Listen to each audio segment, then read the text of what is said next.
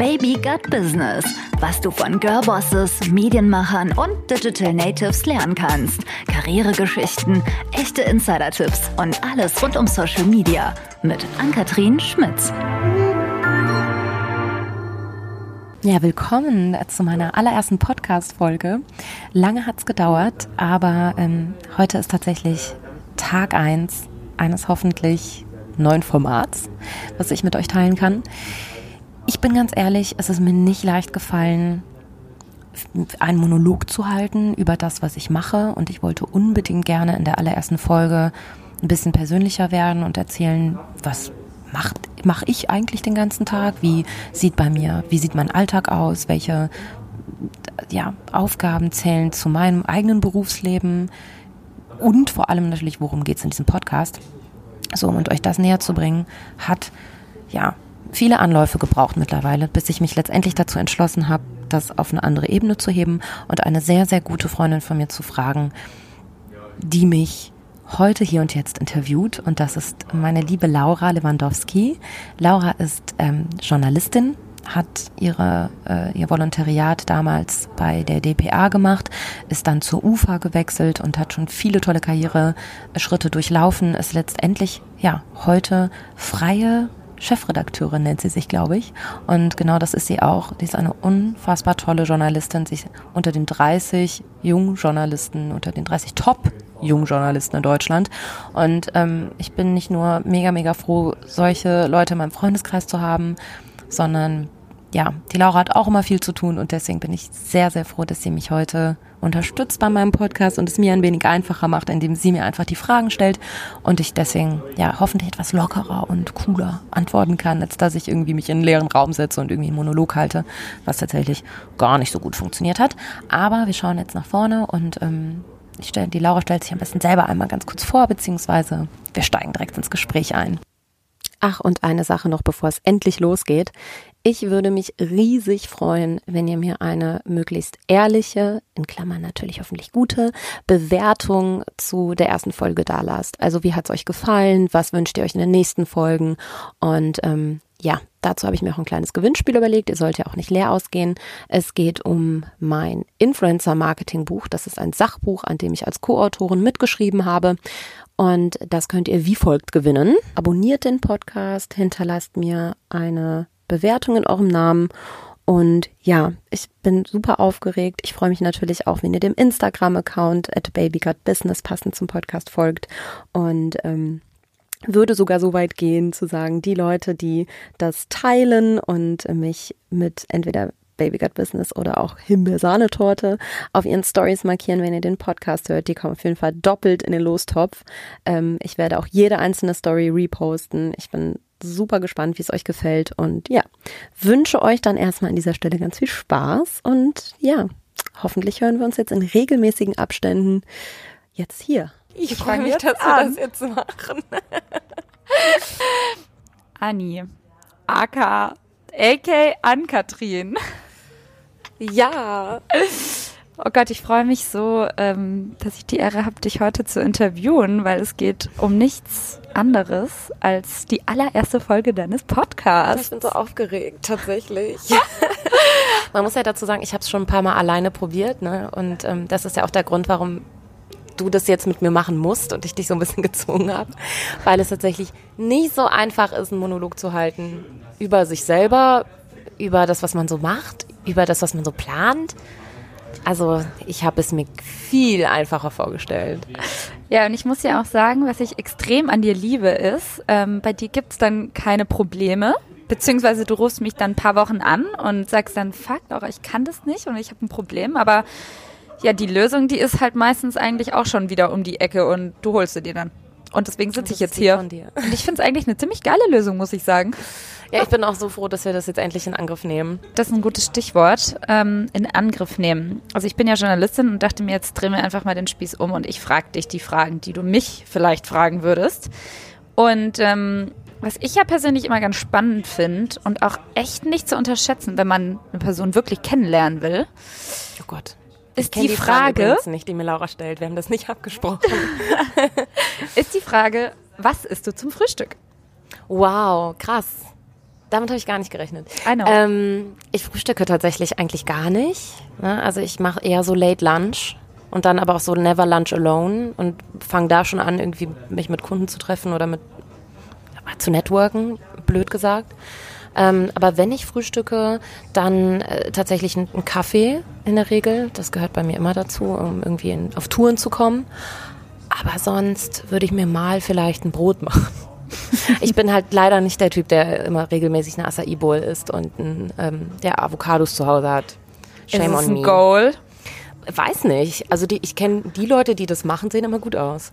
du schaust auch gut aus. Oh, danke. Leute, vielleicht klappt es auch einfach nur mit Kaffee und Brot.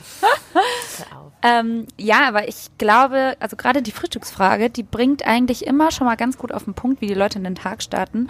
Und Kaffee und auf Hochton kommen, da höre ich jetzt einfach schon mal raus, dass du auf jeden Fall viel Energie in deinem Alltag brauchst. Und ähm, wenn es um Energie geht, geht es auch meistens um den Job. Also vielleicht, wenn du mir mal ganz kurz einen Einblick gibst, was du überhaupt alles für To-Dos hast, weil so einen richtigen Job äh, oder sage ich mal eine Bezeichnung dafür finde ich persönlich jetzt irgendwie gar nicht. Ja, das ist ja immer so ein bisschen die große Frage, was mir auch meine Mutter tatsächlich immer noch stellt. So, was machst du eigentlich den ganzen Tag? ähm, tatsächlich ganz schön viel. So, was man äh, vielleicht nicht immer mitbekommt, weil ich ja seit ähm, seit ich in die Selbstständigkeit eingetreten bin, könnte man sagen, irgendwie hinter den Kulissen arbeite, bewusst auch. Wann war das eigentlich genau? 2014 mm, im oh. Studium habe meine Kommilitonin Farina Opoku kennengelernt und äh, die, die jetzt, oder aka Nova Lana Love. Und ähm, wir haben schon im, im Studium gegründet tatsächlich. Und seitdem hat sich mein Alltagsleben natürlich auch in den letzten vier Jahren immer mal wieder verändert. Aber wenn ich das jetzt gerade Status quo heute so ein bisschen in eine Form bringen müsste, dann habe ich eigentlich Angst vor dem Alltag. Also ich tue ehrlich gesagt alles dafür, dass ein richtiger Alltag gar nicht entsteht, weil ich äh, lieber in ja spontan bin und vor allem mich gerade deswegen auch für die Selbstständigkeit entschlossen habe oder zur Selbstständigkeit entschlossen habe, weil ich eben keinen geregelten Alltag wollte und das halt immer so ein bisschen als zu steif und unkreativ empfunden habe. Deswegen so einen richtigen Alltag kann ich dir gar nicht beschreiben. Was aber ähm, de facto so ist, dass es teilweise eher ja auch die unsexy Aufgaben zu meinem Daily Business gehören, was wahrscheinlich nach außen hin wenig Leute so sehen oder so einschätzen ja. können. Also ich hänge tatsächlich sehr viel am Laptop, bearbeite E-Mails, ne, die, die klassischen Anfragen, die kommen jeden Tag und ähm, mache tatsächlich auch ganz, ganz viel Buchhaltung und, mhm. und Steuerunter, bearbeite Steuerunterlagen und ähm, rein, einkommende Rechnungen und rausgehende Rechnungen und so weiter. Also es sind halt auch viele administrative Aufgaben dabei, die die Leute vielleicht in einem so rein internetbasierten Business gar nicht vermuten würden. Ja. Und ähm, bevor wir jetzt schon in die Details gehen, stell dir vor, du malst jetzt so ein Balkendiagramm auf. Oder beziehungsweise du hast äh, vier Balken vor dir. Und jedem Balken darfst du einem Job oder einer übergeordneten Aufgabe zuordnen. Das heißt, du bist natürlich auch, ich kann es mir schon mal verraten, äh, Dozentin an der Uni, das ist ein Teil deiner äh, To-Dos, dann bist du natürlich Managerin von Nova Lanalov, was gehört da alles dazu, dass wir uns mal so einen kompletten Überblick über dein Portfolio schaffen können? Mm, also der größte Teil verfällt tatsächlich weiterhin auf das Management und die Vermarktung von Nova Lanalov, also dem Blog und der dazugehörigen Social Media Präsenz, sage ich mal. Boah, jetzt habe ich das so abstrakt formuliert, obwohl ähm, Farina natürlich nicht nur meine Geschäftspartnerin ist, sondern auch eine gute Freundin und schon immer gewesen ist. Aber da verfällt äh, die meiste Arbeitszeit drauf.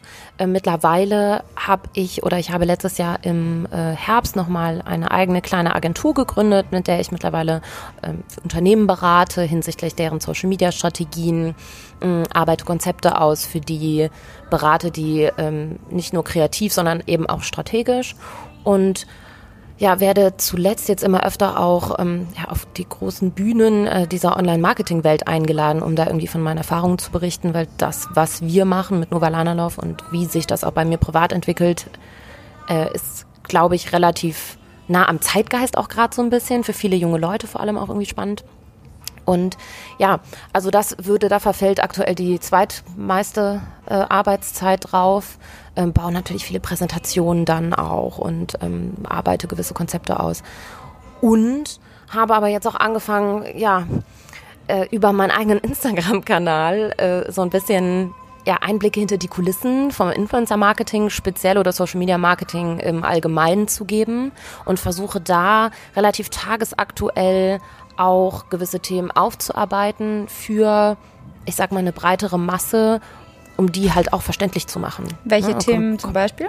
Komplexere Sachen wie, oder sie sind, für mich sind die gar nicht so komplex tatsächlich. Ich beschäftige mich ja jeden Tag damit und ich glaube, das ist äh, für viele andere Leute auch ähm, einfacher zu verstehen ist, als sie glauben am Ende.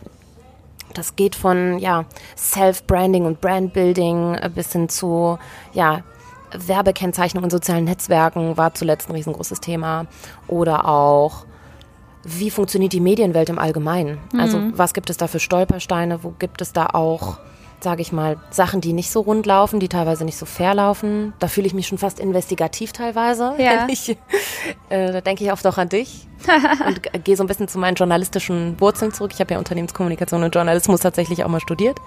Und das ist so, das frisst tatsächlich auch mehr Zeit weg, als dass man das nach außen hin, glaube ich, immer so sieht. Denn auch ich muss diese ganzen Themen recherchieren, mhm. muss das in eine mhm. Form bringen, sodass ich das auch guten Gewissens weitergeben kann. Ich muss meine Quellen angeben, ich muss meine Quellen selber recherchieren. Das heißt, ich muss da selber schon viel meiner Medienkompetenz investieren in dem Punkt, um irgendwie ja, solche Themen auch an eine breitere Masse geben zu können. So.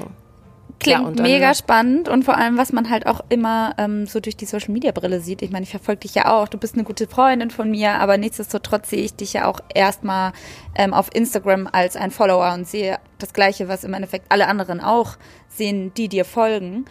Ähm, ich hoffe, das ist das gleiche Bild. Ich hoffe, ich bin im Internet keine andere Person als. Nee, du oder? bist. Nee, überhaupt nicht. Also ich finde ehrlich gesagt, was ich ja ab, absolut abfeier an dir, dass du total authentisch bist und einfach, ja, same, same. Also für mich macht es überhaupt keinen Unterschied, ob ich ehrlich gesagt. Äh, Außer vielleicht die Details, die wir bequatschen. Und Budgets vielleicht. Und Budgets. Nein, aber ähm, das, das finde ich durchaus und das liebe ich auch. Ähm, was ich nichtsdestotrotz immer wieder aufs Neue begeisternd finde, dass du bei all diesen To-Dos und ich weiß, wie viel administrative Sachen und Präsentationen und man fährt von A nach B, es sind Wegfahrten, man ist im Taxi, man, man hat nicht einfach immer einen ruhigen Raum, wo man hochkonzentriert arbeiten kann, sondern man muss eigentlich alles on the go produzieren. Und man muss sich nebenbei äh, darüber im Klaren sein, dass es eine breite Masse erreicht, dass man keinen Schrott erzählen darf, dass es fundiert, recherchiert. Es muss wirklich viel Arbeit da reingesteckt werden. Ähm, persönliche Frage, Annie. Wie organisierst du dich da? Also, oh, wenn du morgens aufstehst, ähm, mhm. hast du schon den fertigen Tagesplan im Kopf, den du dir abends zurecht machst. Wie schaut es aus? Also, da die Aufgaben über die letzten vier Jahre extrem zugenommen haben, auch in ganz viele verschiedene Richtungen und auch ich mich wie jeder Mensch, der in einer klassischen Agentur arbeitet oder so, an ja, Deadlines und Abgabetermine halten muss, bin ich dazu übergegangen, weil doch manchmal auch ich mich dann und wann mal überfordert fühle, tatsächlich. Aber ich denke mir immer, die Zeit ist jetzt und ich schaffe das schon. Ja, und ich muss mich nur gut genug organisieren und dann schaffe ich das auch. Dann nehme ich auch noch den dritten und vierten Job on top an. Ähm, ich bin dazu übergegangen, mir wirklich alles aufzuschreiben und zwar sofort. Ja, wenn mir ein Gedanke kommt, dann habe ich ähm, eine tolle App, die heißt Wunderlist. Und in der habe ich verschieden, die habe ich in verschiedene Kategorien eingeteilt. Das sind To-Dos für heute, To-Dos für morgen. Also ich bereite das immer schon so ein bisschen für morgen auch auf, dass ich nicht morgens äh, wach werde und mein Kopf direkt irgendwie überfordert ist und gar nicht weiß, womit er jetzt als erstes anfangen soll. Weil ich glaube, das kennt auch jeder wenn du viel zu tun hast, dass du manchmal äh, wie erschlagen bist und gar nicht weißt, wo soll ich denn jetzt überhaupt anfangen. Ne? Ja. Ob, ob, du selbstständig bist oder nicht. Ich glaube, das trifft auf viele Menschen zu. Mm, und deswegen ist es für mich immer einfacher, wenn ich mich schon am Abend vorher so ein bisschen strukturiere und mich auch schon mit den To-Dos am nächsten Abend beschäftige oder am nächsten Tag beschäftige. So, und dann fange ich tatsächlich einfach an, das so ein bisschen zu priorisieren ja, das kann man auch, es ist zwar jetzt keine Werbung für diese App sein, aber das funktioniert in der App auch ganz äh, wunderbar. Das kann man dann ne, durch verschiedene Farben kenntlich machen. Und dort weiß ich schon, mit was ich wenigstens sofort anfangen sollte. Ja, die hilft mir viel, weil ich da nicht nur To-Do-Listen führe, sondern halt auch Gedanken, die mir in ganz vielen verschiedenen Situationen kommen, einfach schnell niederschreiben kann. Ne? Also ich bin unter der Dusche, schnapp mir dann schnell danach kurz mein Handy und schreib's in die Wunderlist rein für, weiß ich nicht, ähm, Gedanken, ne? die heißt dann Gedanken. Und die strukturiere ich dann tatsächlich einmal die Woche nochmal durch. Da gehe ich nochmal rein. Das ist so ein bisschen inspired by. Mensch, wie hast du das Buch nicht auch gelesen? Welches Wie genau? man sich gut strukturiert. Ich habe tatsächlich den Titel vergessen. Muss ich nochmal nachrecherchieren. Oh, es gibt so viele gute Bücher, da können wir auch gleich nochmal drüber reden. Ja. Nee, aber, das, ist tatsächlich, I ähm, da gehe ich dann noch mal einmal die Woche rein und schaue so, was davon ist jetzt noch weiterhin relevant geblieben, was davon darf ich langfristig auch nicht aus den Augen verlieren. Ne, da landen dann wirklich alle Projektideen, die ich immer so habe und das können dann schon mal so 10, 20 die Woche sein, von denen dann so eine vielleicht umgesetzt wird, weil sie es in die Realität schafft. Ähm, ja, aber das hilft mir ganz, ganz viel, mir wirklich Sachen sofort aufzuschreiben, damit ich nichts mehr vergessen kann. Und ansonsten, ohne meinen Google-Kalender, wäre ich halt gar nichts. Ne? Auch da steht alles drin. Da trage ich mir jeden Call ein, auch mit Erinnerungen vorher und äh, Flugdaten und Zugdaten und da gibt es auch, da nutze ich tatsächlich, und ich glaube, das wissen auch viele nicht, da gibt es eine relativ große, der ist relativ umfangreich, sage ich mal. Es gibt eine große Funktionsliste. Äh, du kannst auch das natürlich andere Leute dazu einladen und teilen. Und ähm, das habe ich jetzt vergessen zu erwähnen eingangs, vielleicht spreche ich das gleich nochmal kurz ein. Ich arbeite auch für Farinas Bekleidungsmarke. Ja, also wir haben 2018 eine Bekleidungsmarke gelauncht, zusammen mit ihrer Schwester, die sitzt in Berlin mit ihrem Office und mit einem Showroom und mit ganz vielen Mitarbeitern.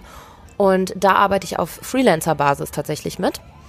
Das bedeutet, auch da habe ich Abgabetermine, auch da haben wir Launch-Termine von verschiedenen Kollektionsteilen und auch das tragen wir zum Beispiel in den Kalender ein. Und so hast du letztendlich ein Potpourri an Projekten, ähm, in denen du aber auch im Kalender so ein bisschen arbeiten kannst, weil es ist so ein bisschen wie Slack für Ja. mich manchmal, ähm, weil du halt da auch Notizen hinzufügen kannst, jeder kann darauf zugreifen, die irgendwie bearbeiten und so weiter. Ja. Aber tatsächlich versuche ich mich an Slack.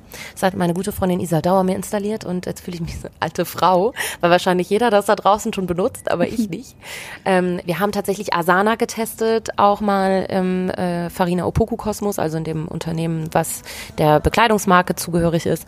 Das hat tatsächlich nicht so gut funktioniert. Das muss man einfach an der Stelle auch mal zugeben, weil das auf dem Handy nicht so geil funktioniert und nicht so einen coolen Umfang hat wie am Desktop. Ich fand es nicht so übersichtlich einfach.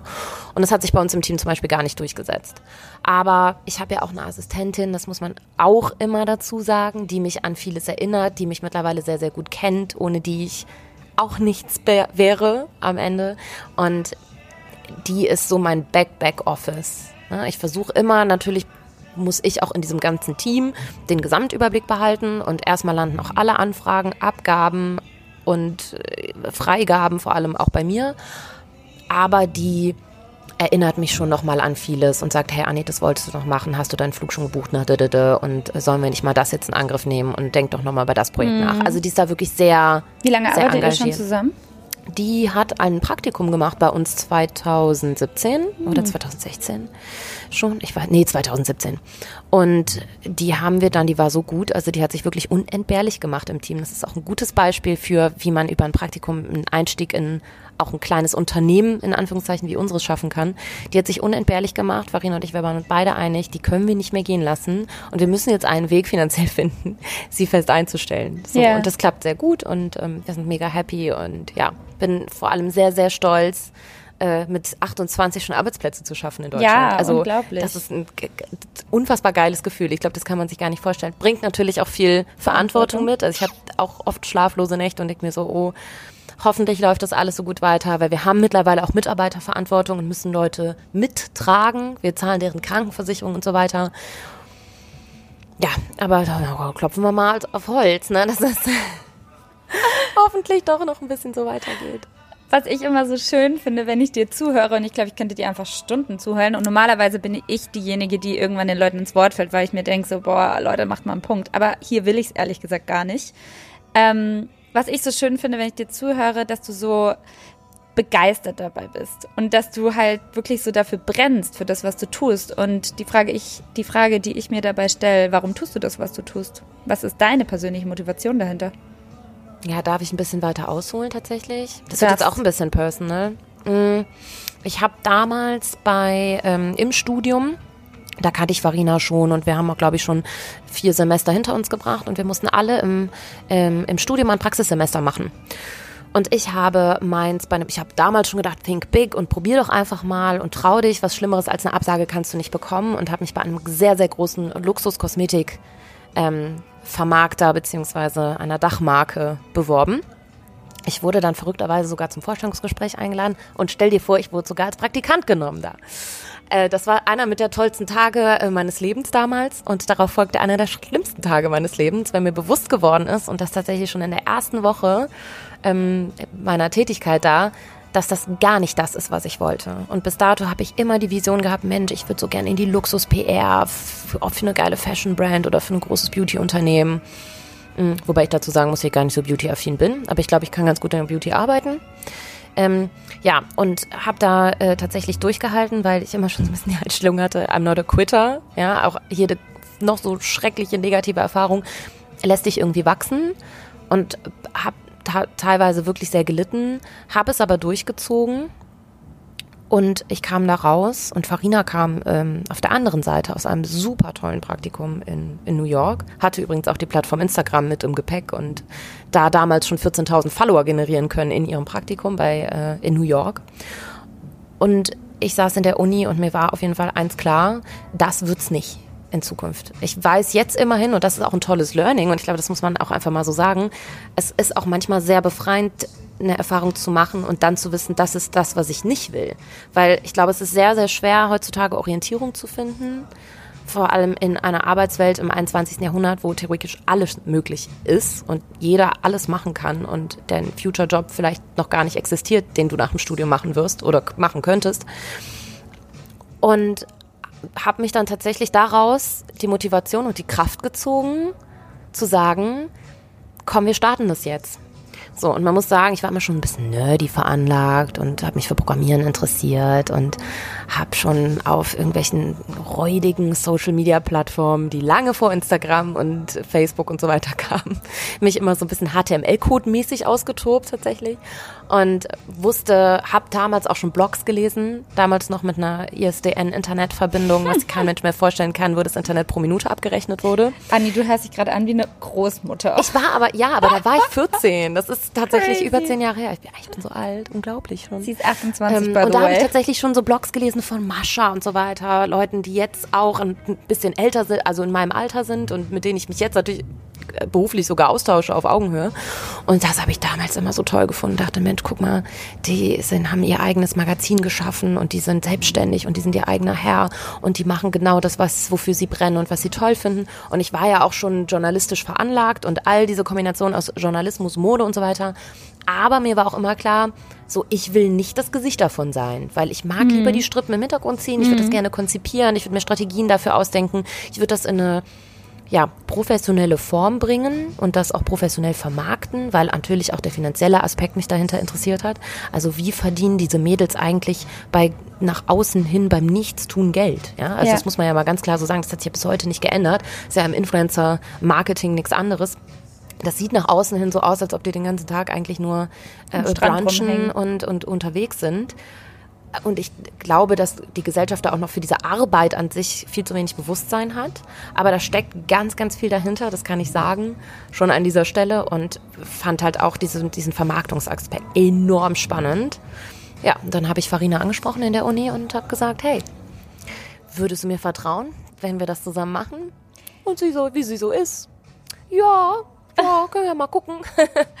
Aber ich glaube, zu dem Zeitpunkt hattest du dir noch zu keiner Weise vorstellen können, wohin das alles mal führen Nein, wird. überhaupt nicht, überhaupt nicht. Und ich überspringe mal den ganzen Mittelteil. Wir sind dann auch früher natürlich super viel gereist zusammen und ähm, haben eine enorm tolle Zeit gehabt, auch sehr, sehr intensiv natürlich. Aber wir haben ja diese ganze Entwicklung oder Evolution des Influencer-Marketings von ganz, ganz früher, 2014 bis heute 2019. Das mag jetzt für, weiß ich nicht, jemanden, der schon 40 Jahre im Beruf ist, wie meine Mutter, nach, einem, nach einer nach kaum einem Zeitraum klingen. Aber in der schnelllebigen Internetwelt und wenn man sich überlegt, was in der Zeit auch technologisch passiert ist, ist das halt tatsächlich unsere oder meine Core-Expertise. Hm. Ja. Und kenne deswegen mittlerweile auch Gott und die Welt. Ja, Tatsache. Ja.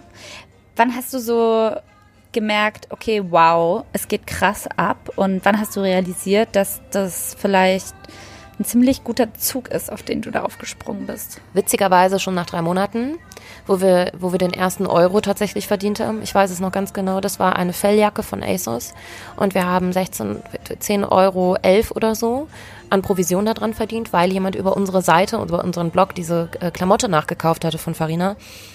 Und das war auch tatsächlich der Durchbruch bei ihr, dass sie gesagt hat, ich nehme das jetzt ernst, weil das funktioniert ja tatsächlich. Ja. So, und perspektivisch kann man sich daraus einen Beruf bauen oder kann daraus entstehen. So, und ähm, dann kamen wir irgendwann an den Punkt, das war witzigerweise exakt der Tag, nachdem wir das allererste Mal auf dem Coachella Festival waren. Randomly. 2015. Mm, ich habe damals noch als Messhostess gearbeitet und die Blogposts ähm, auf dem Klo von McDonalds beim, weil äh, hochgeladen, weil das der einzige Ort war, wo es WLAN gab in den äh, Vororten, wo ich gearbeitet habe. Kopfkino. Oh Gott, ich weiß nicht, ob man das nicht besser rausschneiden soll. Nein. Nein. Ähm, ja, und so hat es tatsächlich relativ Start-up-mäßig äh, seinen Lauf genommen. Und da kam der Punkt, wo wir beide gesagt haben, okay, wir müssen jetzt unsere Jobs kündigen, unsere Nebenjobs, wir haben ja noch studiert dabei, ja. und setzen jetzt alles auf eine Karte, können dann auch dementsprechend mehr reisen und unsere Freizeit dafür nutzen. Mm. Und je mehr Zeit man dann investieren konnte, desto besser und und schneller ist es gewachsen, desto schneller konnte sich das alles professionalisieren. Ich habe damals noch die Fotos gemacht von Farina. Ich habe dann äh, ja, mich tatsächlich auch von Fotografie und sowas reingefuchst. Ja. Ne? So ein bisschen. Äh, ja. Es gibt nichts, was man nicht lernen kann. Ja, das vertrete ich ja bis heute auch, die, die Devise. Und ähm, ja, 2015 haben wir gesagt, los, jetzt muss es knappen und ähm, wenn nicht, dann studieren wir halt fertig und dann suchen wir uns einen richtigen Job. Das klingt einfach so, so cool und aufregend. Ähm, ich bin mir aber auch sicher, dass es Phasen gab, in denen du dir dachtest, was mache ich hier eigentlich? Scheiße. Ja, wir sind, ich muss dazu sagen, wir sind sehr erfolgsverwöhnt. Ne? Also von Anfang an ging das eigentlich nur wenn man das jetzt den Erfolg auch an Followerzahlen und so messen möchte, stetig nach oben. Wir hatten nie, und da kann ich ja irgendwie ein aktuelles Beispiel mal bringen, diese ganze James Charles-Affäre. Ich weiß nicht, ob das in deinem Kosmos irgendwie du das mitbekommen hast. Das ist ein großer Beauty-YouTuber, mhm. der durch ein Backlash-Video von ähm, einer anderen bekannten YouTuberin über Nacht drei Millionen Follower verloren hat. So, und die, alleine die Tatsache lässt mich manchmal nicht ruhig schlafen. Ja. Weil ich eben schon ja auch erwähnt habe, wir tragen Mitarbeiterverantwortung. Es ist nicht mehr nur Ani und Farina gegen den Rest der Welt, sondern wir versuchen uns was aufzubauen. Wir nehmen das mittlerweile sehr, sehr ernst, weil das auch alle anderen um uns herum sehr, sehr ernst nehmen. Weil da mittlerweile Budgets und Summen im Spiel sind, ähm, wo man einfach vernünftig mit haushalten muss, wo man seinen Job auch ernst nehmen muss ne, und wo man professionell arbeiten muss. Und ja, deswegen so richtige Fehlschläge. Ich kann ich, es gibt eine Sache, die habe ich, es gibt zwei Dinge, die ähm, ich als Fehlschlag in dieser Zeit betrachten würde. Das war unser allererstes Charity-Projekt nach Afrika. Das haben wir tatsächlich, weil wir aber auch super jung waren. Also man, wir sind ja immer noch nicht richtig alt. Ja. Aber einfach jung und unbedarft schlecht kommuniziert tatsächlich. Und die äh, Community da draußen hat das an den falschen Hals bekommen. Kannst du noch mal kurz sagen, was ihr da gemacht habt? Ja, wir sind, ähm, Farina ist nach Afrika geflogen mit einer selbst ähm, ja, mit, mit, mit einer Start-up-Organisation könnte man sagen, mit einem, mit einem äh, Kerl, der das auch privat organisiert hat, mit vielen Influencern. Und die sind runtergeflogen und haben, ja, äh, äh, sind in Dörfer und haben da Medikamente an Kinder ausgegeben in Afrika und ähm, haben mit denen, ja, sind mit denen die Wege zu ihrer Schule abgewandert, zur nächsten Wasserstelle und so weiter. Und das mangels Internet, was Farina natürlich auch vor Ort hatte, ist dann teilweise ähm, ja, ins Negative umgekippt. Die Leute haben ihr vorgeworfen oder uns vorgeworfen, dass sie das nur oder wir das nur für die Reputation machen, ja, also nur um gut dazustehen nach außen hin und unseren Ruf zu verbessern. Was natürlich vollkommener Quatsch ist. Ja. Und da war das erste Mal, wo wir auch so mit so einem ersten kleinen Shitstorm umgehen mussten. Ja. Da habe ich aber dann relativ zeitnah entlang der Kritik, die teilweise auch nicht mehr konstruktiv war, ein Statement verfasst und das haben wir veröffentlicht und dann sind die meisten kritischen Stimmen auch verstummt. Ja, und so lernt man natürlich auch Krisen-PR. Der letzte, das letzte Beispiel, was mir einfällt, und da muss man ja auch einfach mal zugeben, dass auch nicht ich unfehlbar bin. Ja. Und das war, das ist noch gar nicht lange her. Das wurde auch in allen einschlägigen Online-Marketing-Medien wie der W&V, der Horizont, Online-Marketing.de und so weiter zerrissen. Das war unsere Kooperation mit ähm, Milka. Aha, tatsächlich. Und ihr müsst euch das so vorstellen, oder du, da kommt ein Kunde, der könnte nicht besser zu Farina passen, weil die ist eine Naschkatze, die liebt Schokolade und ähm, es könnte nicht authentischer sein auf den ersten Blick. ja. Man sagt das dann zu und erst dann tauscht man sich oder haben wir uns intensiver mit den Vorstellungen seitens des Kunden ausgetauscht. Ja, und die gingen tatsächlich sehr weit von unseren Vorstellungen auseinander. Das hat dazu geführt, dass die Kooperation leider sehr, sehr unauthentisch nach außen gewirkt hat, was man sich fast gar nicht vorstellen kann, weil Ja, sie also wirklich ja absolut. super gerne äh, nascht. Und das ist ein gutes Beispiel auch für ein ähm, ja, Versagen von meiner Seite auch so ein bisschen, weil das hätte ich kommen sehen müssen. Aber das muss man aussitzen, da muss man für gerade stehen, da muss man sagen, ey, das war auch einfach blöd Ja. ne, von uns, da hätten wir mehr intervenieren müssen oder ich am Ende. Und ja, kann man auch mal ganz offen zugeben. Ne? Dinge, Fehler passieren. Ich denke auch. Also ich glaube, jeder Selbstständige oder der diesen Schritt gehen will, der muss sich darüber im Klaren sein, dass Selbstständigkeit kein Garant ist. Vielleicht die einzige Sicherheit, die man hat, ist, dass es keine gibt. Ja, aber darin liegt ja auch irgendwie was sehr Inspirierendes Ja. und sehr Motivierendes, weil man muss tatsächlich ja auch jeden Morgen sich immer wieder selber motivieren und auch so ein bisschen zwingen und ja, man kann sich nicht auf seinen Lorbeeren ausruhen, sondern man muss sich auch ständig weiterentwickeln, nicht nur persönlich, sondern auch ja, sein eigenes Know-how, gerade in meinem Bereich, wenn ich mich ähm, auf Bühnen stelle und vor bis zu 500 Leuten erzähle, ähm, wie toll Influencer-Marketing ist und was das für Vorteile für Brands hat und wie denn überhaupt gerade die Entwicklung voranschreitet und äh, was auch Unternehmen daraus ziehen können, Ja. beziehungsweise was Social-Media-Trends sind, auch irgendwie am Ende des Tages, dann muss auch ich mich jeden Tag mit diesem Thema beschäftigen. Ich muss Ja. am Ball bleiben, ich muss mich versuchen weiterzubilden, wie ich nur kann. Und das, der Drive muss aus dir selber kommen. Ja, das Ja. ist, da sind wir wieder bei dem Punkt, du musst dafür brennen. Ja. Weil wenn du, ich habe ja ganz viele Leute, die mir dann tatsächlich auch Direct Messages auf Instagram schreiben, die mich im echten Leben ansprechen und sagen, hey, ähm, ich würde auch voll gern Influencer werden. Studenten, Ja. ne, alle so, also, ne, ich kann nur davon abraten, aus der, aus den falschen, aus der falschen Motivation heraus, sowas zu starten. Ja, ja, auf jeden Fall. Ich glaube, dass man immer noch durch äh, gute Inhalte, sehr, sehr nischig oft natürlich auch, und da bist du ja auch das beste Beispiel so ein bisschen für mich, ähm, sehr, sehr erfolgreich werden kann, auch relativ schnell exponentiell wachsen kann, obwohl es immer heißt, der Instagram-Algorithmus ist so schrecklich zu uns und ähm, wir wissen überhaupt nicht mehr so richtig, äh, wie wir organische Reichweite aufbauen äh, können. Und für Unternehmen ist das ja sowieso alles ganz, ganz schrecklich. Das stimmt nicht. Wenn du gute Inhalte machst, dann wirst du auch gesehen. Ja. Man darf auch das ganze Word of Mouth dabei nicht ver ver Ja. vergessen, das immer noch super, super wichtig ist. Leute müssen über dich sprechen, müssen dich relevant finden, müssen Mehrwert schaffen für die Gesellschaft und nicht den 500. Beauty-Channel jetzt vielleicht eröffnen oder irgendwie Tutorials machen.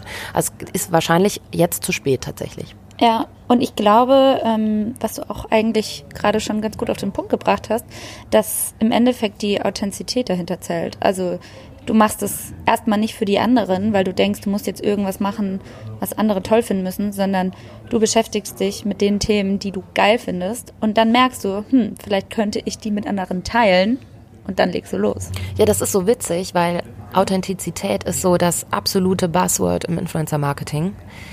Das wollen alle sein. Und es ist natürlich nicht so leicht entlang ähm, dessen, was den Mädels da teilweise geboten wird. Ja. Mm, auch bei sich zu bleiben und nicht abzuheben, auch bis zu einem gewissen Grad. Und sicherlich sind auch einige Angebote verlockend, bei denen du dir denkst so, hm, Hey, absolut. Und ich sage immer zu allen, die das auch so ein bisschen kritisieren und sagen so, hey, ja, die Kooperation war ja jetzt vielleicht nicht 100 Prozent Ja. oder die Pressereise war jetzt aber total drüber, das kann sich doch keiner aus eurer Community leisten. Ja, aber ich vertrete eher die Meinung, ich, ich freue mich eher für sie oder für alle äh, Ja. Influencer, Girls und Boys da draußen, die das irgendwie machen dürfen, die das erfahren dürfen. Sehe das halt aus einem, natürlich aus einem sowieso einem ganz anderen Blickwinkel, aber ich glaube, keiner da draußen würde eine Pressereise nach auf die Malediven ausschlagen, sage ich mal. Und Ja. ähm, wenn du das auf deine Art und Weise aber kommunizierst und wenn du trotzdem bei dir bleibst und dabei echt bist und sagst, hey Leute, ähm, mir gefällt es hier gut, weil es ist einfach ein wunderschöner Ort und ähm, ich wünsche euch allen, dass ihr das irgendwie auch mal machen könnt und ich bin sehr, sehr dankbar, dass ich hier sein darf und auch an den Reiseveranstaltern und so weiter. Ich glaube dann, und wenn man da mit offenen Karten spielt, dann kann man doch eigentlich gar nicht neidisch sein darauf, finde ich immer. Das ist so eine schlecht, schlechte Charaktereigenschaft. Ähm, ja, ich gebe dir da recht. Ich gebe dir da recht. Ähm, allerdings muss ich an der Stelle als quasi auch ein bisschen Außenstehende sagen, ich bin Journalistin. Ich wurde auch schon zu Pressereisen eingeladen. Wir durften die dann nicht wirklich immer annehmen, weil unter Journalisten und Deutsche Presseagentur, da habe ja ich gearbeitet, da darf man das halt einfach aus journalistischen, ethischen Gründen nicht, wie auch immer. Ihr kennzeichnet das ja inzwischen. Ähm, da ist auch gar nicht das Problem, was ich aber eigentlich sagen will. Was mir persönlich manchmal auf den Sack geht, und vielleicht, vielleicht, ähm, vielleicht spreche ich da auch für einige da draußen, ist, dass es so, wie soll ich sagen, eigentlich immer rübergebracht wird, mein Leben ist perfekt. Alles, was mhm. ich lebe, ist schön. Bei mir gibt es keine Probleme. Ich bin Size Zero. Ich esse nur geiles Essen. Und äh, keine Ahnung, selbst ich habe Size Zero und fresse aber den ganzen Tag nur Burger. Ich weiß nicht, ob das noch besser ist. ähm, aber irgendwie manchmal denkst du dir so, ich ziehe es mir den ganzen Tag rein. Aber sorry Leute, redet doch halt einfach auch mal über eure über eure wirkliche Realität. Ja, ich bin da relativ, ich bin da so ein bisschen ambivalent tatsächlich eingestellt. Also auf der einen Seite gebe ich dir total recht und ich bin total gelangweilt von Instagram, vor allem aktuell zum Beispiel. Ähm, ich habe ganz, ganz bewusst viele große Accounts auf stumm geschaltet und äh, möchte mich da bewusst irgendwie so meine Zeit lang auch nicht mit beschäftigen müssen, weil das für mich sehr variationslos geworden ist. Aber auf der anderen Seite muss ich eine Lanze brechen für die Mädels und es ist nun mal leider einfach so, dass die breite Masse diese Bilder immer noch schön findet, die total tot gefotoshoppt sind und ähm, inszeniert sind und Avocado-Brote mehr geliked werden als Stullen mit Käse. Ja, also das ist also halt einfach. Foto schön ist. Ja, ach, äh, aber du weißt, was ich meine, ne? Klar. Also es ist tatsächlich, die reagieren auch nur auf Trends. das, was ihre Community möchte. Und die schauen sich auch in der Regel, wenn du professionell arbeitest, schauen die sich auch an, was wird viel geliked, ja? Mhm. Welcher Filter kam am besten an? Muss ich die jetzt, muss ich das Gras unbedingt, äh, wenn das Gras nicht so grün ist, dann wird mein Foto mehr geliked und schwubbeldiwupp sind, äh, sehen alle Bilder gleich aus. Also das steckt so ein bisschen dahinter. Und diese, in dieser Vereinheitlichung liegt natürlich auch irgendwie der wirtschaftliche ähm, Charakter, der mittlerweile äh, ins Influencer-Marketing eingedrungen yeah. ist. So und ich glaube, das ist eine relativ natürliche Entwicklung, aber da, wo immer solche Peaks erreicht werden, ist in der Regel ja auch eine Art von Gegenbewegung. Yeah. Und ich glaube, es gab selten oder bis in der Vergangenheit noch gar keine so großen Accounts, wie sie jetzt teilweise schneller wachsen, die einfach nicht mehr ihre Bilder tot bearbeiten, die auch mal andere Themen Luisa Dellert ja, beispielsweise, ich liebe, ich liebe, sie auch. Ja, Shoutout to you, Luisa. Oder Melodie Michelberger. Ja, ach, es Body, gibt so viele. Ich folge ja tatsächlich ähm, in vielen Tieren, weil ich das sehr unterhaltsam finde. So Anni und klingt. ihre Inspirationsquelle, vielleicht sollten wir Nee, aber so auch so, ich mag zum Beispiel total gerne, und ich lege das jedem ans Herz, da mal reinzuschauen, den ähm, Account von unserer Bundeskanzlerin. Ja, super. Auswärtiges Amt kann Der ich auch empfehlen. Super gut geführt. Das vom Wording sehr, sehr einfach formuliert, dass wirklich eigentlich jeder versteht, was sie da ja. gerade macht. Das ist nicht dieses Beamtendeutsch, sage ich mal. Mm, die machen das top, wie ich finde. Das SZ-Magazin ist mein absoluter Favorit im journalistischen Bereich. Also da können sich ganz, ganz viele eine Scheibe von abschneiden. Mm, ich mag aber auch so sowas wie die NASA. Ja, oder die, also da muss man sich auch mal einfach in die Captions reinlesen. Ja. Die vermitteln mittlerweile. Oder es gibt einen, äh, einen tollen Account, den folge ich seit kurzem, der heißt BOF, Business of Fashion. Das ist natürlich jetzt wieder für die Leute, die ja. Fashion und Beauty interessiert sind. Aber die arbeiten ähm, Fashion News oder Themen aus der Fashion-Welt auf einem sehr, sehr professionellen und aus einem sehr, sehr wirtschaftlichen Blickwinkel auf. Und das ist aktuell mein allerliebster Lieblingsaccount. Geil. Ja, der ist mega. Mach doch mal eine Liste mit deinen Favorites. Mach ich. Safe. Versprochen an euch. Mit jedem Satz, den du sagst, fallen mir wahrscheinlich noch 20 neue Fragen ein. Ich könnte dich noch mindestens 20 Stunden interviewen. Ungelogen. Ich finde es mega spannend. Und auch gerade so der Blick hinter die Kulissen, und ich glaube, da hole ich auch viele ab. Oftmals sieht man halt, wie gesagt, nur das, was im Außen stattfindet. Ähm, vielleicht noch eine letzte Frage, bevor ich zur allerwichtigsten komme. Oh Deswegen Gott. solltet ihr unbedingt dranbleiben. Ähm, wie viel Strategie steckt hinter schönen Bildern? Ähm, das muss ich aus, auch wieder aus zwei Seiten beantworten. Das kann ich natürlich einmal sehr ehrlich für Farina Novalanalauf beantworten und wie ich da persönlich mit umgehe. Bei uns steckt da tatsächlich kaum Strategie dahinter. Also wir gehen da oder beziehungsweise Farina hat immer das letzte Wort, auch bei allen Kooperationen. Ja. Was man an der Stelle auch erwähnen muss, ist, dass sie nie weiß, was sie verdient. Das machen wir bewusst so, damit jede Kooperation und Oh. jedes Foto und jede Umsetzung, je- jedes Projekt, jede Anfrage gleich behandelt wird. Den Satz Ja. würde ich gerne unterstreichen. Ja, das ist, das ist relativ interessant und das wurde, glaube ich, noch nie gesagt. Nee. Laut, ja, aber Geld Absolute spricht man ja News. auch ungerne. Daraus mache ich Ähm, eine Meldung. Ähm, genau, und deswegen ist es relativ unstrategisch.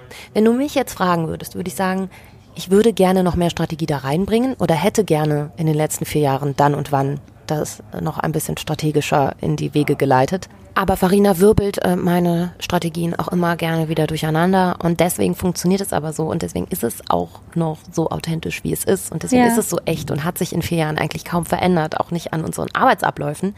Ähm, Deswegen ist es gut, dass sie mich da ein bisschen runterholt und ich sie aber manchmal wieder ähm, so ein bisschen pushe, beziehungsweise an gewisse Sachen erinnere und versuche dann doch wieder Strategie reinzubringen.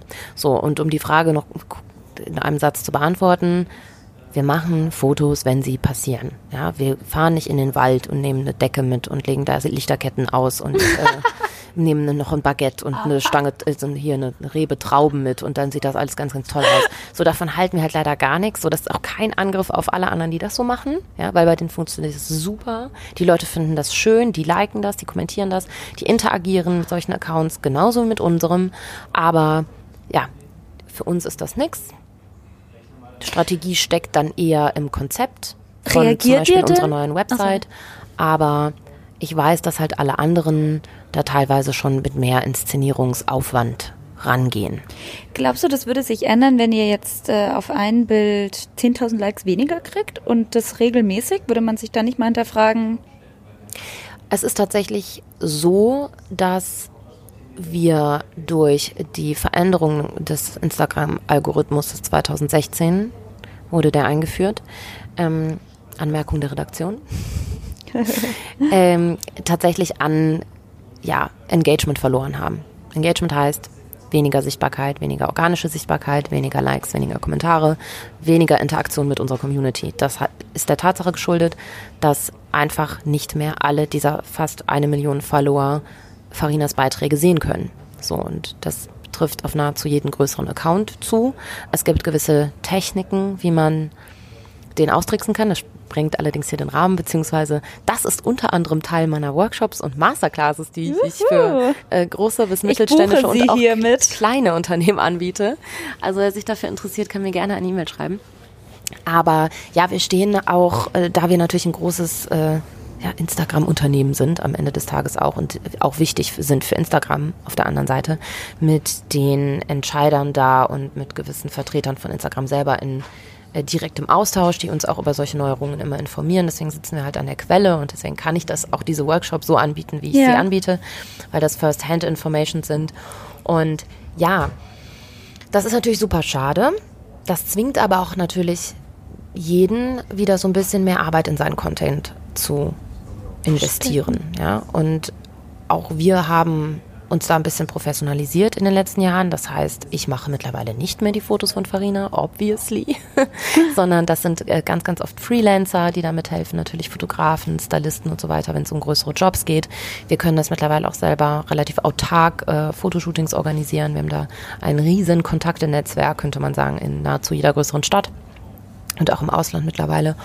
Und ja, in der Regel weniger Strategie, als man vermutet. Ich glaube, wir haben so 90 Prozent über Job geredet. Hast du auch ein Privatleben, Anni? Ich, ja, seit neuestem. Tell us more about it. Ich hatte ganz, ganz lange kein Privatleben, muss man sagen. Das klingt jetzt für viele traurig vielleicht. Ähm, ich habe da aber viel Energie rausgezogen tatsächlich und konnte natürlich auch viele, viele Dinge sehr, sehr unabhängig machen. Aber ja, ich habe ein Privatleben seit noch nicht so langer Zeit, perspektivisch oder Na, retro, so retroperspektivisch betrachtet. und bin super happy. Aber es ist auch nicht immer einfach, all meine Projekte, die ich gerne umsetzen würde. All, ich muss natürlich auch häufig mal am Wochenende arbeiten. Ähm, ich muss viel Verständnis von meinem Partner einfordern. auch für meine Abwesenheit oft. Ja, also ich kann einfach nicht immer da sein, nicht nur bei meinem Partner, sondern auch bei meinen Freunden. Es ist teilweise wirklich schwierig, den Spagat zu schaffen zwischen Unternehmerin sein und Freundin sein für viele. Und ich habe mittlerweile Freunde in jeder Stadt, in jeder größeren Stadt, ob das in München ist, Berlin, du, äh, in Hamburg natürlich und in Köln. Und es ist wirklich Hand aufs Herz echt nicht einfach, die zu pflegen. Ich muss auch von meinen Freunden ganz, ganz viel Verständnis abverlangen dafür, dass ich mich teilweise ein, zwei Monate mal gar nicht melde. Ich vergesse es einfach, das ist überhaupt nicht böse gemeint, aber ich habe dann den Kopf voll mit Projekten und fokussiere mich total und bin wie in so einem Tunnel. Mhm. Ja, zum Beispiel letztes Beispiel ist meine eigene Website gewesen. Da habe ich extrem lange rumgedoktert, weil alles, was wirklich nur noch mich betrifft, als Ann-Kathrin Schmitz, als Einzelunternehmerin, ähm, da bin ich sehr perfektionistisch leider auch. Da kann ich auch nicht vorher aufhören, bevor das nicht perfekt ist. Und ja, das erfordert halt sehr, sehr viel Überstunden dann auch am Ende des Tages. Ja, aber nichtsdestotrotz kannst du, denke ich, unterschreiben, dass Privatleben mindestens genauso wichtig ist. Ja, und das äh, definitiv. Und das tut mir auch super, super gut. Also ganz, ganz viele haben, von ganz vielen bekomme ich das Feedback, dass ich besser gelaunt bin und ähm, netter bin.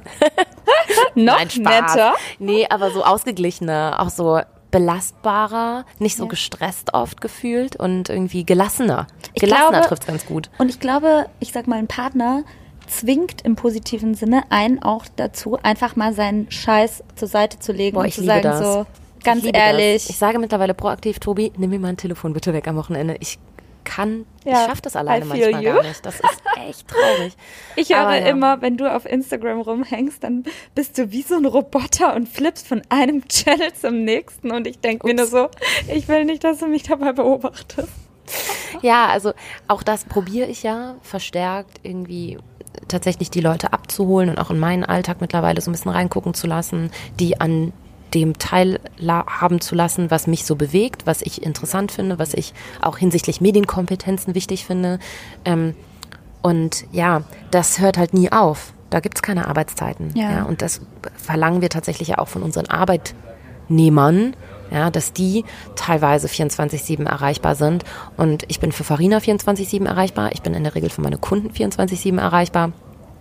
Was nicht immer gut ist, das weiß ich. Und da muss ich vielleicht auch noch ein bisschen lernen, dass das nicht immer geht und vielleicht noch ein bisschen älter werden, dass ich sage, ey, ich muss da die Grenzen zwischen privat und beruflich noch viel schärfer ziehen. Aber aktuell habe ich die Kraft noch. Aktuell halte ich das für auch einen ganz guten Service von unserer Seite.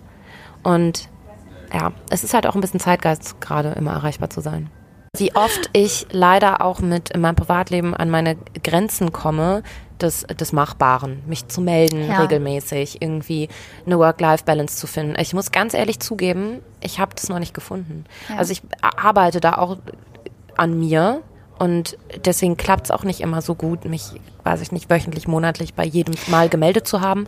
Das liegt aber auch einfach daran, dass bei mir die Grenzen zwischen privat und nicht privat und Beruf so sehr verschmelzen mhm. teilweise, weil ich auch mit den ganzen Kunden teilweise auf einer super persönlichen mhm. Ebene bin mittlerweile und wir uns bei WhatsApp schreiben und absprechen und so weiter und das auch mit meinen Mitarbeitern teilweise so ist, sodass man da gar nicht so eine klare Grenze ziehen kann und ich möchte das auch nicht. Ich mag das, ich mag das auch auf eine private Art mit den Leuten irgendwie in Kontakt zu kommen.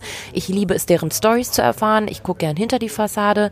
Für mich ist Job nicht nur Job, sondern so wie ich selber an, oder so wie sich meine eigene Arbeitseinstellung darstellt so spiegle ich die auch nach außen hin wieder, beziehungsweise so versuche ich auch mit allen anderen auf eine Ebene zu kommen, die so ein, immer so ein Tickchen auch über das Normalmaß, was in so einem großen Konzern mit starren Hierarchien vielleicht äh, äh, üblich wäre. Aber ich liebe das und ich möchte das eigentlich auch beibehalten, weil mir gibt das am Ende dann doch wieder ganz, ganz viel zurück. Nicht nur positives Feedback, sondern auch ein gutes Gefühl am Ende des Tages. Das ist wie mit einem Haufen bekannter zu arbeiten am Ende. Und es macht einfach mehr Spaß. Und ich bin selbstständig. Ich habe nicht diesen täglichen Austausch mit Kollegen, den Leute in großen Unternehmen haben zum Beispiel. So, ich bin da total drauf angewiesen. Deswegen habe ich eingangs schon mal gesagt, das ist eine ganz, ganz wichtige Grundregel für mich als Selbstständige. Never lunch alone. Ja, also ja. sich auch beim, bei möglichst vielen Gelegenheiten, nicht nur beim Networking abends oder auf irgendwelchen Veranstaltungen auszutauschen, sondern sich bewusst, ähm, ja, bewusst auch bei Kunden im Gedächtnis zu bleiben. Und ich glaube, das ja. ist ganz, ganz wichtig für einen langfristigen, nachhaltigen Erfolg. Ja, aber ich glaube, an der Stelle kann ich dir auch einen Tipp geben. Ich fühle es ähnlich wie du und ich meine, ich bin jetzt auch seit einem Jahr selbstständig. Ich habe genau die gleichen Punkte ähm, auf der Agenda, die du gerade angesprochen hast. Und ich muss ganz ehrlich inzwischen sagen, ich bin da radikal. Wer von mir verlangt, dass ich mich jeden Tag bei ihm melde, der hat Pech gehabt. Also ich will meine Aufmerksamkeit den Leuten geben, die gegenüber von mir sitzen. Und wenn ich der Meinung bin, dass ich das nicht kann, weil ich zu viele Sachen im Kopf habe, dann ist es auch respektlos, wenn ich mich mit den Leuten treffe, weil ich Total. werde im Kopf nicht präsent sein. Ich werde To-Do-Listen durchgehen. Ich bin gestresst und das finde ich auch unhöflich oh, gegenüber den anderen. Super viele Beispiele aus dem Influencer-Bereich. Da sind nämlich ganz, ganz viele aktuell auch nicht immer so bei sich. Und ich höre das natürlich auch ähm, von Kundenseite dann oft, ja. dass die Leute sagen immer, die war, ähm, die war total fahr fahrig, weißt du, fahrig ist und das ist noch dafür. schlimmer, finde ich. Mhm. Und dann sage ich lieber so, okay Leute, ihr kennt mein Leben. Ihr wisst, dass es einfach total busy ist. Wenn ich mir Zeit nehme, dann ist sie wertvoll und dann kriegst du sie aber auch. Mhm. Aber dann muss ich mir halt einräumen, dass das einfach den richtigen Zeitpunkt dafür braucht. Und ich finde, gute Freundschaften ist jetzt so ein bisschen kalenderspruchmäßig, aber gute Freundschaften werden nicht an der Anzahl der Treffen gemessen, sondern einfach ähm, Kontakt und den guten Gesprächen, die man hat. Und die müssen jetzt auch nicht jede Woche stattfinden. Gebe ich dir vollkommen recht. Ja, also da bin ich inzwischen auch so ähm, als kleinen Tipp des Interviewers hier an der Stelle, dass ich äh, da sagt, okay, wer es nicht verstanden hat, dann, ja, die Zeiten ändern sich. Wir sind nicht mehr in der Schule, wir sind nicht mehr in der achten Klasse, man geht nach Hause, isst, macht Hausaufgaben und hat Zeit. Und ja, so ist es halt. Punkt. Deswegen, wenn ich jetzt hier schon so eine Message raushaue, die ja sehr persönlich ist von meiner Seite, darum geht es aber gar nicht, sondern. Ich liebe deine Überleitung, Laura. ich liebe es, äh, zur letzten Frage überzuleiten. Die wichtigste vielleicht. Wir haben über Missionen gesprochen, wir haben über Visionen gesprochen. Ich glaube, wir hätten ein ganzes Buch darüber schreiben können, zumindest verbal. Am Ende bleibt die Frage, wohin führt uns dein Podcast und welche Geschichte schreiben wir mit allen Episoden ja, am Ende? Ja, ähm, ich habe tatsächlich, glaube ich, in den letzten drei, vier Monaten, wo dieser Gedanke so ein bisschen bei mir, in mir gewachsen ist oder auch das Bedürfnis, mich äh, ja so auditiv auszudrücken, sage ich mal, habe ich das Konzept fünfmal umgeschmissen. So, ich habe auch schon zwischendurch mehrmals überlegt, ob ich es überhaupt noch machen soll. Aber ich habe mich jetzt letztendlich dazu entschieden und dazu muss ich kurz so ein bisschen meinen Gedankenweg, äh, den ich davor hatte, erläutern. Ursprünglich hatte ich die Idee, mal so eine Art TED Talk Format beziehungsweise Success Stories für von Frauen für Frauen zu machen. So, das war in meiner Female Empowerment Radikalzeit, sage ich mal. Dann habe ich relativ schnell gemerkt, das ist eigentlich gar nicht meine Definition von Female Empowerment. Und ich glaube, es gibt nichts Schlimmeres, als wenn Frauen anfangen, eine, eine Bubble zu bilden und Männer dabei auszuschließen. Deswegen sollen in diesem Podcast, die, die, die, Grundstory ist die gleiche geblieben. Also ich möchte gerne Geschichten von spannenden Leuten erzählen, mit spannenden Leuten, äh, meine eigenen Learnings mit weitergeben, aber auch ganz, ganz viel selber dazulernen. Ich möchte vor allem aber auch mal das Scheitern von Leuten hören oder ich möchte auch mal gewisse Dinge aus denen herausbekommen, die sie vielleicht nicht jedem erzählen, weil sie mich vielleicht ganz gut kennen und ich mit all den Leuten, die ich hier treffen werde, in der Regel vorher schon eine, mich eine kleine Geschichte mit denen verbindet. Deswegen, das werde ich auch immer machen. Ich werde zum Eingang des jeder Folge kurz erläutern, woher ich die Person kenne und was uns verbindet. Und das hebt das auch immer, glaube ich, direkt auf so eine ganz andere persönlichere Ebene als irgendwie so ein, so ein strammer Business Talk, ja. Und das soll es eben nicht sein. Das soll nahbar sein, das soll zugänglich sein, das soll Wissen weitergeben, aber nicht von oben herab mit dem Zeigefinger.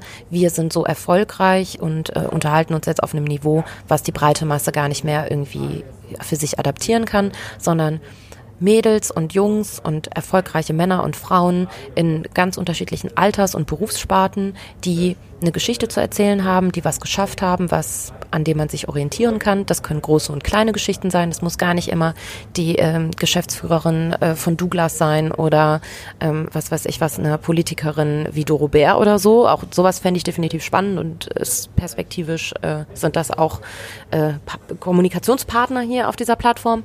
Aber ich will lieber auch nahbareren Menschen auf unteren, die sich vielleicht noch gar nicht am Ende ihrer Karriere befinden, eine Bühne geben, ähm, die aber schon wichtige Learnings weitergeben können, die für ja, Mädels wie du und mich uns praktische Tipps weitergeben können, die wir straight ahead so übernehmen könnten. Ja, mhm. Ob das irgendwie, weiß ich nicht, Lebensweisheiten sind, Grundeinstellungen, aber auch sowas wie, ja, welche Apps benutzt du und wie organisierst du dich? Also all solche Themen sollen behandelt werden aber das halt immer auf Augenhöhe und nicht so auf den Sockel gestellt und ähm, wir sind hier die erfolgreichen Businessfrauen und erzählen euch jetzt mal, wie das Leben funktioniert. Das ja. finde ich fehl. So, davon gibt es auch schon genug. Und worin siehst du den Need von deinem Podcast? Wann hast du eigentlich festgestellt, dass das immer mehr auf Resonanz schlägt, solche Themen? Also A höre ich selber super gerne Podcasts mittlerweile, weil ich habe gelernt, ähm, ein Mensch hat in der Regel zwei bis drei Stunden am Tag Off-Screen-Zeit, das heißt keinen Zugang zu einem Bildschirm.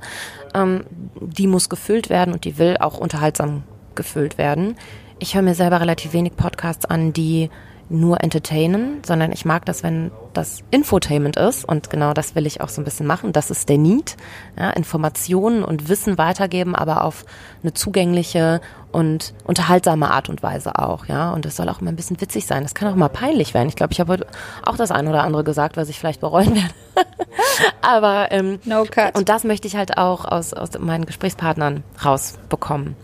Ich habe selber in den letzten vier, fünf Jahren meines eigenen Karrierewegs auf, weiß ich nicht, Networking-Veranstaltungen, Aftershow-Partys, ähm, Brunches und Konferenzen und Speaker-Jobs und keine Ahnung wo alles, so viele interessante, spannende Menschen teilweise kennengelernt, hatte teilweise mit denen auch sehr, sehr intensive Gespräche, die ich aber teilweise gar nicht mehr am anderen Tag so reflektieren konnte.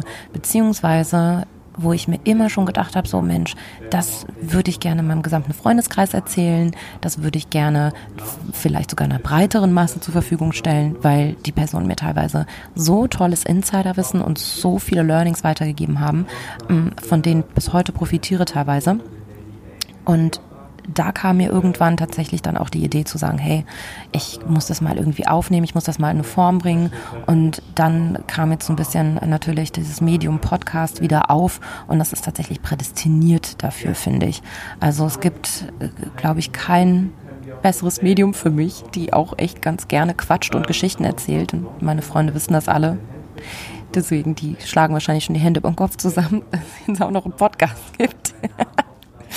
Nee, aber Spaß beiseite. Also ich möchte wirklich äh, diese, diese Personen, die mir auf meinem ja, Karriereweg begegnet sind, die mich inspiriert haben, die ich spannend fand, die ich toll fand, die eine Geschichte zu erzählen haben, nochmal ja, interviewen und ihnen zu gewissen Überthemen, sage ich mal. Also ich möchte auch gerne jeder Folge irgendwie ein, ein Überthema geben, sowas wie zum Beispiel Motivation, Selbstorganisation, aber auch so unsexy Themen teilweise, wie Steuertipps für jedermann, ja, für Arbeitnehmer und für Selbstständige oder zehn Sachen, zehn Steuerspartipps, die ihr noch alle sicherlich nicht gehört habt oder so.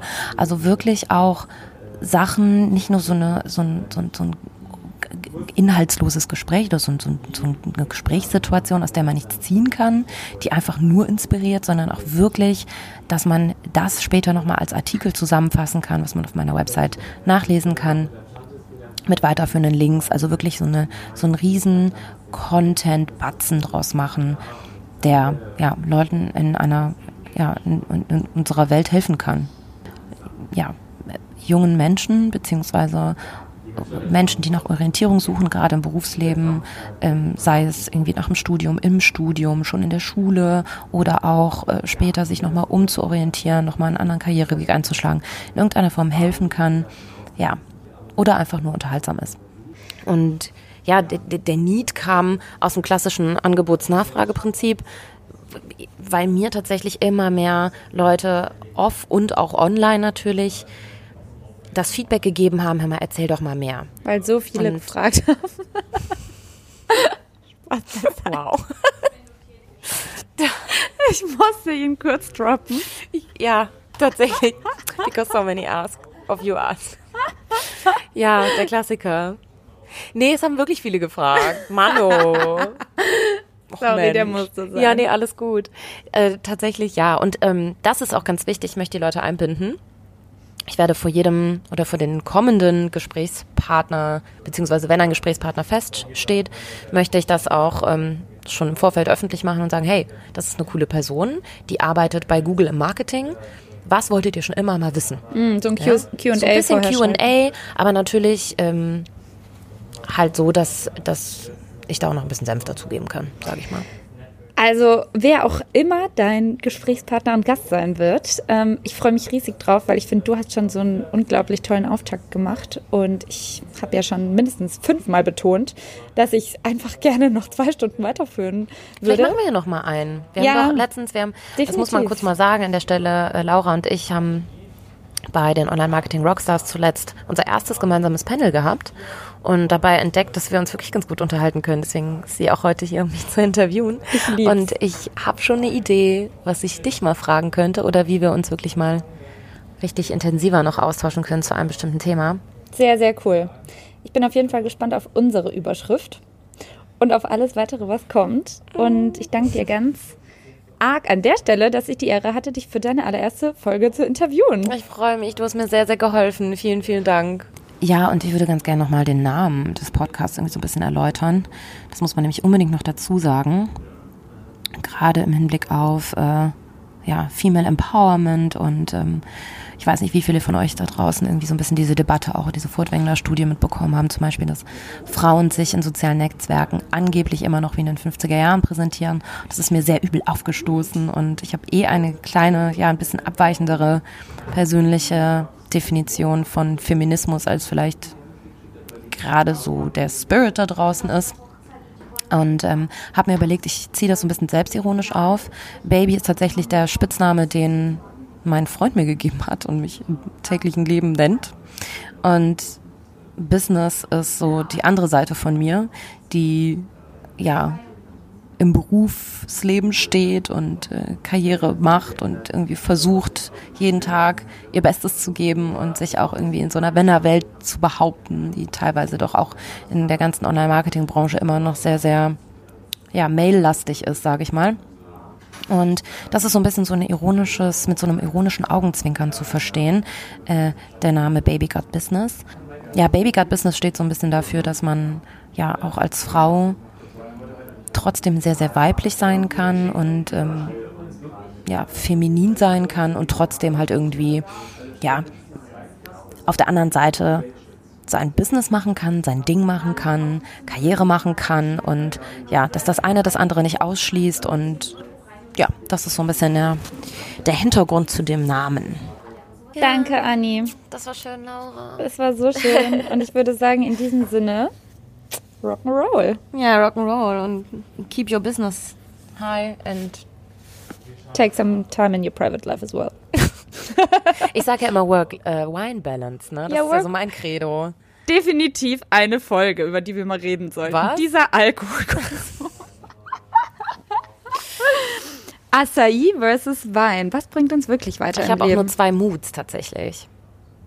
Nee, drei Moods. Kaffee, Sprudelwasser und Wein. Zu unterschiedlichen Tageszeiten, versteht sich. Wein vor Bier, das rate ich dir. Nee, Wein, da spricht jemand, der Bier vor Wein, das lass sein. auf. Also Auf. es geht so, Ach ja, andersrum. dra- drauf Siehst du mal, wie viel Ahnung ich- trinkt. Siehst Ja. du mal, wie viel Ahnung ich mit Alkohol habe. Aber du Easy. kannst mich gerne mal zu so einem Weintasting ausführen und dann will ich wissen, welche Podcast-Folge daraus entsteht. So, jetzt ist aber mal Schluss hier. Lust auf mehr Infos zum Podcast? Hilfreiche Links oder mehr zum heutigen Gesprächspartner? Dann ab auf akaschmitz.com. Daily Updates gibt's bei Instagram unter Baby Got Business. See you next time.